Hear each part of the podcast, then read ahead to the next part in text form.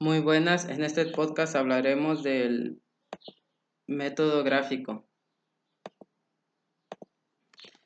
En la necesidad del desarrollo de un método para resolver los problemas de programación lineal de más de dos variables, los matemáticos implementaron el modelo algebraico, el que más tarde se convertía en el método tan afamado método simplex.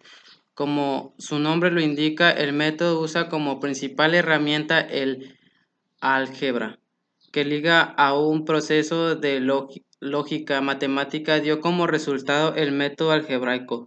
Con el siguiente ejemplo se ilustra el algoritmo del método algebraico. El ejercicio que se usa para ello es el de dos variables, x1 y x2 con el propósito de observar lo que, se, lo que el método realiza sobre la gráfica en el plano cartesiano, ofreciendo en esta metodología la ventaja de comparar paso a paso el método gráfico con el método algebraico.